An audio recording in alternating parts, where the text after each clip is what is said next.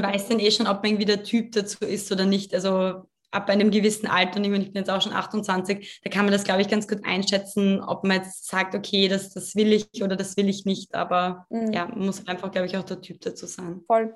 Die Melissa hat noch auch gefragt, ob du dich denn gut konzentrieren kannst in deinem angestellten Job, äh, wenn da das äh, Online-Business so in der Früh und dann am Abend, wie machst du es dann auch, dass du da konzentriert arbeitest oder gibt es da auch Zeiten, wo du sagst, dann nehme ich mir mal im Homeoffice eine Zeit raus? Hm. Ähm, ja, das schon, wenn es irgendwie gerade nicht anders geht und ich irgendwelche Telefonate habe, dann natürlich. Aber nein, fällt mir eigentlich nicht so schwer, ehrlicherweise. Aber ich war halt schon immer irgendwie der Typ, auch irgendwie beim Lernen auf der Uni, ich habe mich schwer irgendwie ablenken lassen von irgendwelchen Sachen. Also ich war halt wirklich, ich musste immer meine Europax drinnen haben und irgendwie durfte mich jetzt keiner anstupsen oder so. Aber dann war ich eigentlich immer sehr konzentriert auf das, was ich tue. Und das ist halt, glaube ich, auch wirklich dieses effektive Arbeiten, das man auch braucht, weil mhm. würde ich jetzt die ganze Zeit daran denken, würde ich in der Arbeit nicht weiterkommen und andererseits und dann würde das irgendwie zu so einem Teufelskreislauf wahrscheinlich ja, werden.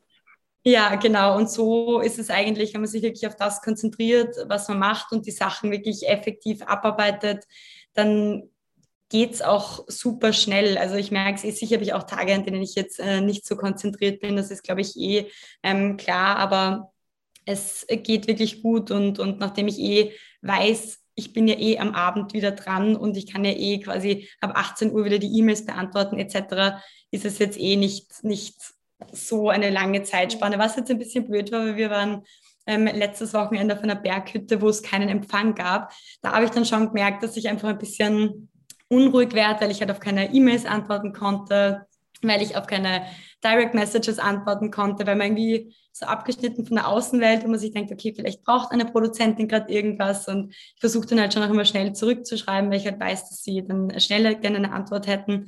Aber ja, sonst während dem Tag geht es eigentlich ganz gut. Mhm. Ähm, die Alexandra hat auch noch gefragt, wie habt ihr euch denn für dieses Produkt entschieden? Was waren auch die Kriterien dafür, dass es jetzt Schmuck ist und zum Beispiel nicht äh, Badeanzüge oder nicht Golf? Ja, ähm, nicht Golf, weil ich gesagt habe, nein, danke. Ja. ähm, nicht Badeanzüge, das ist dann le also leider gescheitert, weil wir gerne UV-durchlässige Badeanzüge gehabt hätten und weil das von dem Stoff sehr schwierig ist, die in einfärbig zu machen. Ähm, aber ehrlich gesagt, im Nachhinein denke ich es mir nämlich extrem oft. Ähm, unser Produkt ist eigentlich schon ein super, super schwieriges, weil wir haben 30 verschiedene Paar Ohrringe. Man braucht für jeden Ohrring um die 13, 14, 15 verschiedene Perlen. Mhm. Und das ist halt auch der Bestellvorgang und das Herstellen. Es ist einfach ein Produkt, das sage ich jetzt mal, nicht so extrem massentauglich ist. Ich meine, man, jeder, der uns irgendwie auf Instagram oder so folgt, sieht eh, ähm, dass wir die ganze Zeit irgendwelche ausverkauften Ohrringe haben, mhm. weil es halt einfach ein Produkt ist, das lange in der Produktion dauert, mhm. ähm, für das man viele verschiedene Sachen braucht. Ähm, mein anderer Freund von mir hat ein Bettwäschen-Online-Business. Das ist halt schon chillig, weil du hast halt einfach deine Bettwäsche, die du bestellst und dann wieder verschicken lässt. Und das ist halt bei Ohrringen absolut nicht der Fall, oder zumindest bei unseren Ohrringen, weil es halt einfach so ein extrem komplexes Produkt ist. Und ich meine, im Nachhinein würde ich mir natürlich kein anderes Produkt aussuchen, aber es macht sicher auch Sinn, sich vorher mal zu überlegen, ist dieses Produkt überhaupt irgendwie skalierbar? Kann man das irgendwie machen? Und mhm. das ist sicher auch eine Überlegung, die ich im Nachhinein wahrscheinlich vielleicht sogar ein bisschen mehr machen würde, als ich es jetzt ja. wirklich gemacht habe. Also, also wie viel Handling-Aufwand hast du? Ja, genau, genau. Wie, mhm. wie kann man es sich machen? Aber bei uns hat es halt einfach eben, wie gesagt, während dem Lockdown begonnen. Dann ja, wir haben auch, glaube ich, gar nicht mehr so großartig dann drüber nachgedacht. Es ist irgendwie alles dann so Schritt für Schritt gegangen, dann hat man wieder so kleine Erfolge dazwischen und ja, jetzt ist dann irgendwie die erste Kollektion fertig, dann macht man irgendwie das Fotoshooting dafür und dann sind sie eh schon online. Und ähm, wir haben eigentlich nie wirklich drüber nachgedacht, ob das Produkt jetzt wirklich einfach skalierbar ist. Es ist halt, wie gesagt, ein super schwieriges Produkt und da muss man sich halt schon auch im Klaren drüber sein, dass es halt auch einfach mehr Zeit braucht, um das zu produzieren und um Leute zu finden, die es produzieren können. Wir sind halt, ähm, unsere Qualitätsansprüche sind halt auch irgendwie dementsprechend hoch, weil wir verkaufen es einfach hochpreisiger und, und da muss halt wirklich einfach alles passen. Und mein Freund wird sich jetzt wahrscheinlich eh gerade denken, ich und mein Perfektionismus, aber es muss halt einfach alles ähm, irgendwie perfekt passen. Und ja, Aber man soll sich auf jeden Fall auch Gedanken mhm. drüber machen, mhm. ja. was es sein soll. Also ich muss dir sagen, aus meiner eigenen Erfahrung mit Anzüge, ich hätte es mir so viel einfacher vorgestellt, einen Anzug produzieren, als es dann im Endeffekt war. Ich bin fast crazy gegangen mit, den, mit dem Schneider wegen dem Schnitt und ich denke mir so, was kann so verdammt schwierig sein, einen gut sitzenden Anzug zu produzieren, aber es ist fucking schwierig. Ja, ja. Und, ähm, Im Nachhinein weiß man es dann immer ja. und denkt sich so, ja, okay. Und im Nachhinein würde ich auch vielleicht Kleider produzieren, weil es ist viel einfacher, als ein Jackett zu produzieren oder ähnliches. Ähm, und das ist ein wichtiger Gedanke.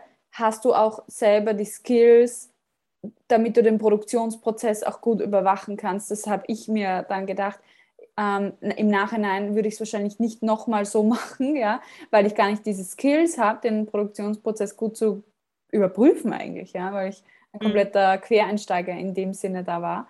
Und ich glaube, etwas, was einem ein bisschen näher ist oder einfachere Produktionsschritte hat, ist dann besser zum Starten. Ja. Wie du das sagst, stimmt. eine Bettwäsche ist relativ straightforward. Das kannst du auch fast in jeder Schneiderei machen lassen, weil eine Bettwäsche zu endeln und einen Gummizug einzu, äh, nähen, well, das schafft wahrscheinlich deine Mama auch oder, oder mhm. jemand anderer in der Verwandtschaft.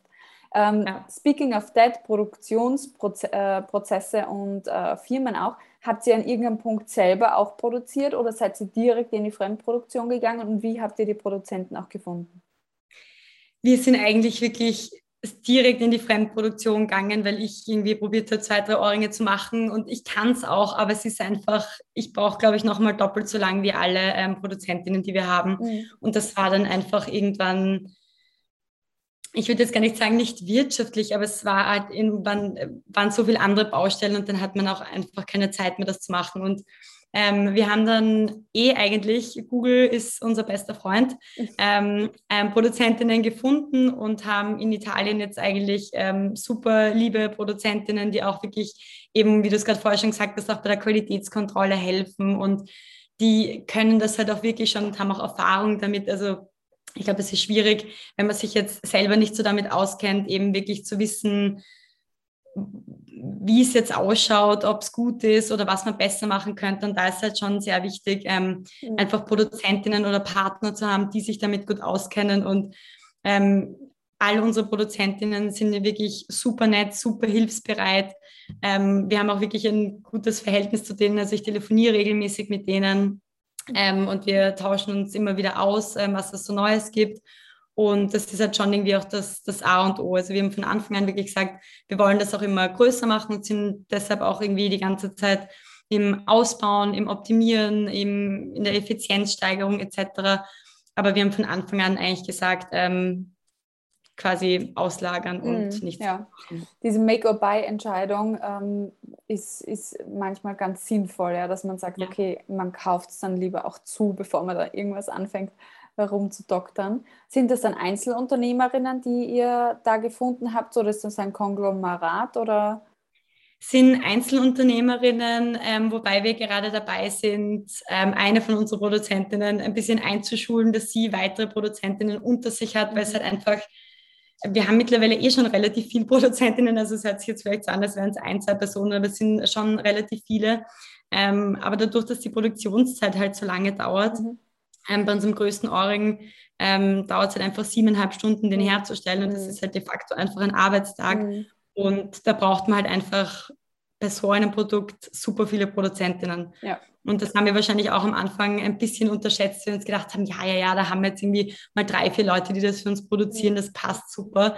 Und haben dann aber, ich glaube, eh schon in der ersten Woche uns gedacht, okay, das, das geht sich nicht aus irgendwie. Und ja, ich meine, eh gut, super privilegierte Situation.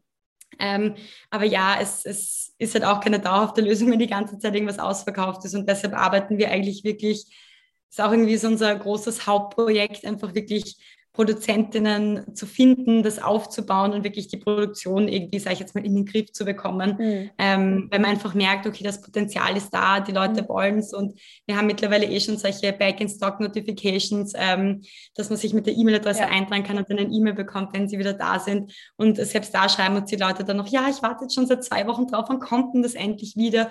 Und es ist aber einfach so schwierig, das, die Produktion irgendwie gut in den Griff zu bekommen bei so einem Produkt und das, das dauert dann halt einfach. Also wir meinen, wir machen das ja. jetzt nicht wie H&M oder so, dass wir sagen, wir sind cool und deshalb sind unsere Produkte ausverkauft. Nein, so ist es natürlich nicht. Wir wollen wirklich auch den Leuten ähm, gerne die Produkte zur Verfügung stellen, aber es ist einfach von der Produktion ja so eine, ja, ein ein, ja, The bottleneck, dauerhaft irgendwie ein, ein, Problem, dass es, dass es irgendwie irgendwas ausverkauft ist und wir hier gerade irgendwas nicht haben und ja. Mhm, mhm. Also da ist noch so die Challenge, die Wachstumschallenge ist dann eigentlich auch die, die Produktion, wie du sagst, skalierbarer zu machen. Deswegen auch dieser Gedanke, wie skalierbar ist das Produkt auch in der Produktion ähm, und so weiter. Also verstehe ich total. Die Anna hat auch gefragt, und du hast äh, schon gesagt, ja, privilegierte Situation läuft super, wir sind ständig ausverkauft. Könnt ihr euch vorstellen, das äh, hauptberuflich auch zu machen? Oder unter welchen Terms? Ja, das ist eh, das werde ich auch eigentlich relativ oft gefragt. Ähm, ich könnte es mir schon vorstellen, allerdings nicht zur Zeit, weil irgendwie mein wirklicher Beruf, also quasi das, was ich hauptberuflich mache. Ja, da haben ähm, wir überhaupt noch nicht drüber gesprochen. so viele andere Themen. Ähm, nein, ich arbeite hauptberuflich in einer Marketing- und Kommunikationsabteilung und mir gefällt es auch extrem gut. Ich finde es super lustig und, und es ist einfach zu cool zur Zeit zumindest, um damit jetzt aufzuhören. Ich meine, es wird wahrscheinlich eh irgendwann mal zu dem Punkt kommen, dass man sagt, man muss sich jetzt entscheiden. Aber solange es noch mit ein paar schlaflosen Nächten irgendwie geht, ähm, werde ich sicher auf jeden Fall beides machen. Mhm, mh. mhm. Also ja, das heißt, wir sind gespannt auf deine zukünftige Entscheidung, wie es da auch weitergehen wird. Du hast mir ja auch im Vorgespräch gesagt, dass es ja auch, ähm, dass du durchaus auch Karrierechancen siehst in deinem Angestelltenjob. Und ähm, da ist das natürlich auch eine Abwägungssache, was man dann im Endeffekt verfolgt oder stellt man jemanden ein, deswegen ist der, äh, der Gewinn vielleicht geringer und man, man schupft so, ja. Also es gibt ja auch noch viele, viele Wege, wie man das nochmal vereinen kann. Ja. Und ich glaube, man muss es sich dann einfach, wenn es soweit ist und man wirklich sagt, so, okay, jetzt muss es irgendwie, ähm, man muss zu dem Punkt kommen, dass man sich jetzt entscheidet, glaube ich, muss man sich einfach anschauen. Aber es ist halt, ähm, ja, wie, wie gesagt, auf jeden Fall auch sicher ein großer Vorteil, dass ich nebenbei quasi noch ein fixes Einkommen habe. Wie jetzt einfach so, dass, sag ich mal, spaßhalber nebenbei irgendwie größer machen können und ja, es ist halt schon, ich bin, ich will jetzt nicht sagen, weil ich vorher von mutigen Frauen geredet habe, ich bin schon noch ein bisschen so ein Mensch, ich brauche schon noch irgendwie die Sicherheit und es ist halt, wenn man selbstständig ist und wirklich einen Online-Shop hat, sind sehr viele externe Faktoren, die einem irgendwie blöd reinspielen können. Also es ist und wir hatten es wirklich vor kurzem erst, dann kommt irgendwie Apple her, sagt, nein, das iOS-Update sagt irgendwie, die Daten dürfen jetzt nicht mehr an Facebook weitergegeben werden und boom, auf einmal funktionieren die Werbeanzeigen irgendwie um die Hälfte schlechter und da muss man halt wieder neu testen, was funktioniert jetzt besser. Und gerade bei einem Online-Shop ist es halt so, so, dass man wirklich immer am Ball bleiben muss und dass es halt einfach so viele externe Faktoren sind, die man da jetzt noch nicht so gut berücksichtigen kann. Also gerade halt in unserer Größe, wenn man jetzt irgendwie einen riesen Online-Shop hat und die Bekanntheit ist einfach da, dass man jetzt auch irgendwie zwei Monate keine Werbung haben müsste und das wird gut funktionieren, dann, dann ist es sicher auch nochmal was anderes. Aber ich glaube, den gerade gibt es nicht. Glaub, genau, das ist ja wahrscheinlich eh, aber es ist halt wirklich, ja. Dazu ist die Welt zu laut. Also ich glaube, dazu kriegst du zu viel Werbung eigentlich auch rein, dass du da gehst du unter. Also da muss es schon ein wahnsinniges Must-Have sein. Ähm, da gibt es schon noch Unternehmen, ja, äh, kennt mhm. man auch aus Österreich zum Beispiel. Ganz neues Phänomen ist für mich da aufgetaucht, Boombikes. Ja, also einige von meinen Klientinnen sind Mütter ähm, und die sagen, oh mein Gott, crazy äh, thing, ja. Also das sind Laufräder für Kinder, made in Austria, super leicht und die sind ständig ausverkauft. Auf Willhaben werden die Produkte teurer verkauft, als sie eigentlich äh, im Unternehmen kosten. ja, also das ist natürlich der Traum. Ich glaube nicht, dass die Online-Marketing gerade brauchen oder so. Also sowas gibt es natürlich auch, ja, aber es ist eher die Ausnahme, wie du sagst. Mhm, ja, aber es ist dann, wenn man an den Punkt kommt und sagt, ja, jetzt wäre es irgendwie soweit, sich selbstständig zu machen, muss man sich halt einfach nochmal anschauen. Und ja, wie gesagt, ich bin eigentlich schon auch noch sehr froh, irgendwie einen Job zu haben und auch irgendwie die Abwechslung, dass man sagt, okay, jetzt ist das, dann ist das und das ist ja. Mhm. ja. Tamara, jetzt haben wir schon viel über das Business, äh, Business gesprochen. Jetzt wollen wir noch mal ein bisschen mehr über dich auch äh, hinter deinem Business sprechen. Was würdest du dann sagen, hat dich bis hierher gebracht, ja, auch zu diesem Erfolg? Was waren die Faktoren auch für dich? Ähm, ja, gute Frage eigentlich. Ich glaube schon, dass mein Ehrgeiz mich eigentlich schon, sag ich jetzt mal, so weit gebracht hat. Das hört sich jetzt ja auch irgendwie blöd an. Ähm, ah, ja, doch, aber ich stolz sein. Ja, aber ich war schon eigentlich immer, und das hat eigentlich nach der Schulzeit begonnen, während der Schulzeit war ich eigentlich gar nicht so, ähm, aber schon relativ ehrgeizig war. Ich habe dann irgendwie ja, begonnen zu studieren und irgendwie hat es mir voll getaugt und dann, wenn man sich da irgendwie so ein bisschen reinfuchst, ähm, ist es halt und dann halt diese Erfolgserlebnisse hat, ist das irgendwie, irgendwie schon ganz cool und ja, ich würde auch sagen, fast eben ein bisschen mein Perfektionismus. Also ich mache halt nicht so gerne halbe Sachen oder mache ich eigentlich nie. Ähm, und ich glaube schon, dass das irgendwie so zwei Eigenschaften sind, die mich jetzt irgendwie weitergebracht haben mhm. und, und mir eigentlich viel Positives gebracht haben. Ich meine, sicher zu viel Perfektionismus ist auch nicht gut. Das will ich jetzt auch irgendwie gar nicht abstreiten, aber es ist schon ja eine, eine gute Mischung dann irgendwie. Mm, mm, ja, voll. Also, ähm, also Unternehmer sein ist ja auch nicht immer ein Zuckerschlecken. Ähm, was hilft dir da auch einmal, wenn du sagst, irgendwas geht schief oder ja, äh, äh dir geht es gerade nicht so gut, was, was tust du dann? Ähm, ja, einerseits eh ähm, mein Freundeskreis und auch mein Freund. Also man muss schon sagen, wenn man irgendwie so ein super stabiles Umfeld hat und immer eigentlich ähm, irgendwer für wen da ist, dann ist das auch einfach, einfach super und das braucht man, glaube ich, auch. Und ja, sonst, was mache ich, wenn es mir schlecht geht? Irgendwie Dir geht es nicht schlecht. Nein, ich überlege gerade, ob ich das wirklich sagen kann, weil ich bin ein Riesenfan ähm, von Trash-TV und wirklich, wenn es mir schlecht geht, setze ich mich dann einfach hin und schaue mal auf TV Now alles durch, was es da so gibt, angefangen von der Bachelorette irgendwie. Und das sind dann schon so Sachen, die mich auch irgendwie wieder aufheitern, wenn es mir gerade nicht so gut sind oder die mich auch gut ablenken, muss man sagen. Es ist, wenn man da irgendwie ähm, zuschaut den, den anderen Leuten, dann kann man echt super gut auch mal abschalten. Ähm, was sicher auch noch ein Thema ist, ist eben Sport. Also ich merke halt wirklich, wenn ich länger keinen Sport gemacht habe, dass ich halt irgendwie unausgeglichen bin und, und irgendwas nicht passt oder, oder man unrund ist. Also das sind sicher alles so Dinge, die einfach, ja, sag ich mal, essentiell sind, dass man eben auch, mhm. auch weitermachen kann. Mhm. Auf sich selber auch diese, diese bestärkenden Themen dann auch haben, wie Sport oder dass man Ausgleich hat. Ja. Mhm. Definitiv. Du hast es vorher schon äh, gesagt. Was würdest du denn gerne anderen Frauen mitgeben, die vielleicht auch gründen möchten, auch vielleicht nebenselbstständig tätig werden möchten oder auch ganz generell? Ja, ähm, ich würde echt einfach allen raten, wenn sie irgendwie eine Idee haben oder überlegen, irgendwie das umzusetzen, dass sie es wirklich auf jeden Fall machen sollen, weil der Worst Case einfach echt das Geringste dabei ist. Also es ist viel, also es ist extrem schade, wenn man es nicht versucht und es bringt einem viel mehr, als das, dass es einem schaden kann. Und ich liebe auch diesen Spruch, der irgendwie you learn, you win. Also quasi es gibt kein Verlieren, wenn man es nicht versucht. Und das finde ich jetzt irgendwie insofern ganz super und interessant, weil es halt wirklich ähm, die Leute auch ein bisschen ermutigen soll und halt wirklich zeigen soll, okay, es, es kann eigentlich nichts schief gehen. Und ja, sicher, man geht halt vielleicht ein kleines finanzielles Risiko ein, ist halt auch blöd, wenn man das Geld verliert, aber im Endeffekt lernt man so viele neue Sachen dazu, man kann so über sich hinauswachsen, man lernt Dinge, die, mit denen man vorher eigentlich nie was zu tun hatte und also wenn, wie gesagt, irgendwer überlegt, äh, was zu gründen oder es muss jetzt auch gar nicht irgendwie eine Gründung sein, irgendwas zu machen, eine Weltreise etc.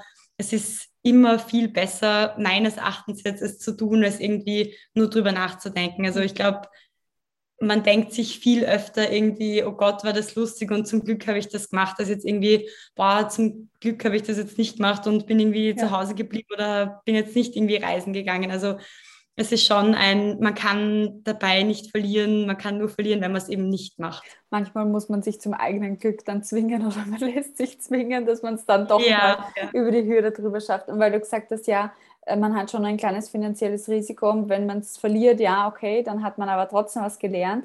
Und es gibt sogar Investoren, die sagen, ich investiere nicht in dich, bevor du nicht ein Startup gecrashed hast, weil dort ja. machst du dann deine Fehler, die machst du dann später nicht mehr.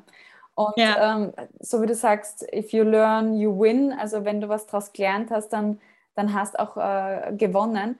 Und ich weiß es aber selber, wie blöd es sein kann, wenn, mal, wenn du mal Geld in eine Kampagne steckst und die funktioniert nicht und du denkst dir, warum? Ich habe alles richtig gemacht. Und darüber muss man dann hinwegkommen und äh, darf dann aber auch bei anderen Sachen sagen, wow, da kommt etwas, wo ich gar nichts dafür getan habe. Ja? Also mal ja. ist es so, mal ist es so, mal, mal gewinnt man, mal verliert man. Und ich glaube, wenn man aber Spaß hat an der Journey, dann sollte man es unbedingt machen. Ja. Und wenn man es dann nochmal gemeinsam machen kann mit Menschen, die einem auch was bedeuten oder mit denen man gern viel Zeit verbringt, dann äh, ist auf jeden Fall cool, wenn man das gemeinsam auch machen kann. Ja, und es ist auch irgendwie echt immer so super schön, diese Highlights. Ich meine, sicher gibt es auch immer Lowlights und, und alles Mögliche, aber es ist, finde ich, auch irgendwie so schön, die Reise zu sehen. Eben, manchmal läuft es gut, manchmal läuft es nicht so gut, aber dann, also es ist eh, finde ich, gut, dass es nicht immer nur bergauf geht, weil man muss auch irgendwie lernen, mit, mit Rückschlägen und Niederschlägen irgendwie umzugehen. Mhm. Aber wie gesagt, im Endeffekt, glaube ich, ist man immer nur froh, wenn man es gemacht hat und, und wenn man es versucht hat und jetzt im Nachhinein gesehen, ich meine, wir sind jetzt noch nicht so alt und, und ich bin jetzt irgendwie noch keine 60 oder weiß nicht wie alt und blicke jetzt auf mein Leben zurück, aber ähm, daran wird sich sicher nichts ändern an der Meinung, dass man, mhm. dass man es einfach echt mal versuchen soll. Und ich versuche auch wirklich diesen Mut immer an andere Leute weiterzugeben, weil ich echt schon mit super vielen Leuten irgendwie telefoniert habe, die wirklich alle ein schon ausgearbeitetes Konzept eigentlich haben und die wirklich irgendwie nur noch auf den letzten Schubs erwarten. Und da kann man wirklich nur allen raten, unbedingt versuchen. Ja. Ich finde auch äh, ganz wichtig am Anfang direkt anfangen zu testen, äh, super wichtig, auch einfach mal vielleicht anzufangen, zu, das Produkt zu verkaufen, auch wenn ich noch gar nicht so genau weiß, wie es dann im Endeffekt sein wird, um einfach auch Interesse abzutesten. Äh, was nicht funktioniert, ist jemand zu fragen, ob man es gut findet, weil alle Menschen werden dir sagen, dass du es gut findest. Aber die Frage ist, würdest du es kaufen, dann wird es noch interessanter. Ja, na, ich fand das eher so lustig, weil ich habe, wann war das, vor zwei oder eineinhalb Jahren zum Geburtstag ähm, dieses Masterclass-Abo bekommen und mhm. da war die Gründerin von Spanx und mhm. ich fand die einfach so cool, weil die hatte auch die erste Zeit, nämlich als sie das irgendwie quasi in der Forschungsphase, wo sie das alles entwickelt hat, hat sie auch niemandem erzählt, an was sie gerade arbeitet und alle haben sich irgendwie schon so gedacht, okay, was tut sie? Aber sie wollte halt nie diese Fragen beantworten müssen. Ja, und was machst du, wenn es nicht funktioniert?